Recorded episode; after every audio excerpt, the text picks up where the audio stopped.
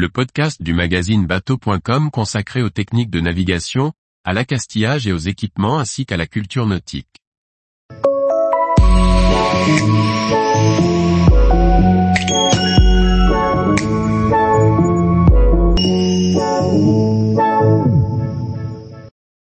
Un voilier de 1968 restauré en mode récup pour une expédition low-tech.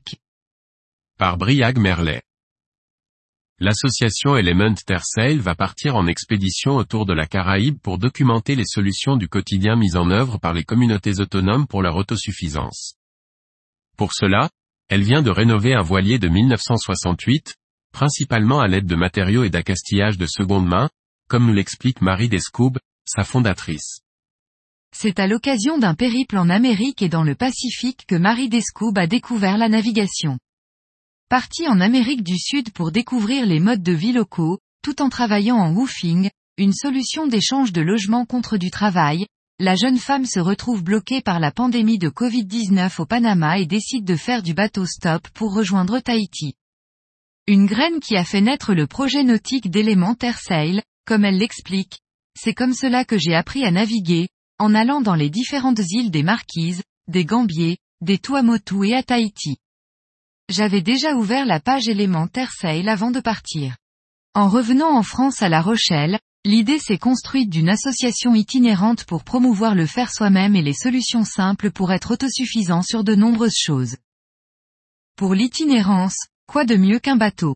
Marie et l'association se mettent donc en quête d'un voilier d'occasion, et jettent leur dévolu sur une embarcation de 1968, de 11,50 mètres de long, sorti d'un chantier néerlandais baptisé Kampen, le voilier a connu 11 propriétaires, et beaucoup navigué, au vu des documents retrouvés à bord, mais le nom de modèle exact reste inconnu, regrette Marie. Le voilier a traversé quatre fois l'Atlantique et fait un tour du monde par le sud, selon nos contacts. Kampen en aurait construit 26, mais dans des temps trop longs pour être rentable, avant de revendre les plans à Kyrie, d'où un air de famille avec certains modèles. Anciennement en catch, il a été foudroyé en Martinique en 2012, avant d'être rapatrié par cargo à La Rochelle pour servir de logement.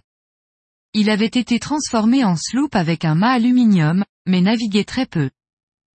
Après l'achat pour 15 000 euros, l'association a investi 5 000 euros pour le rénover entièrement, en privilégiant l'utilisation de matériel d'occasion, comme le précise sa présidente, nous avons tout remis à nu, intérieur comme extérieur et rénové avec des produits de seconde main, du bois de récup, des chutes de câbles pour l'électricité, de l'électronique récupérée dans les poubelles, des fins de pots de peinture.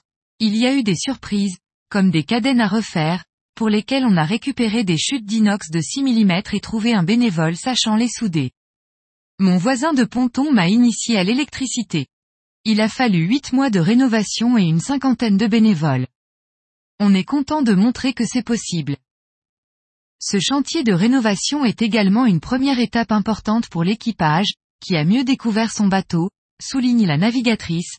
Avant cela, je savais à peu près naviguer, mais je n'avais jamais rénové de bateau. J'ai appris énormément de choses et connais désormais le bateau de fond en comble, ce qui est rassurant.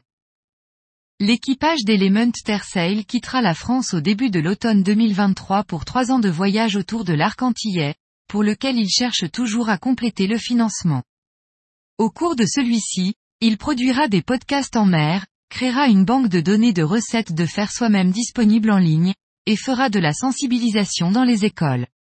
L'équipage initial s'est constitué autour des bénévoles de l'association à La Rochelle, mais évoluera dans le temps, pour rester conforme aux objectifs de transmission du projet, conclut son initiatrice, les embarquements dureront de 1 à 6 mois.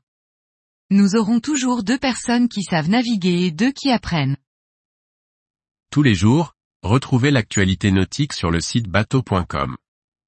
Et n'oubliez pas de laisser 5 étoiles sur votre logiciel de podcast.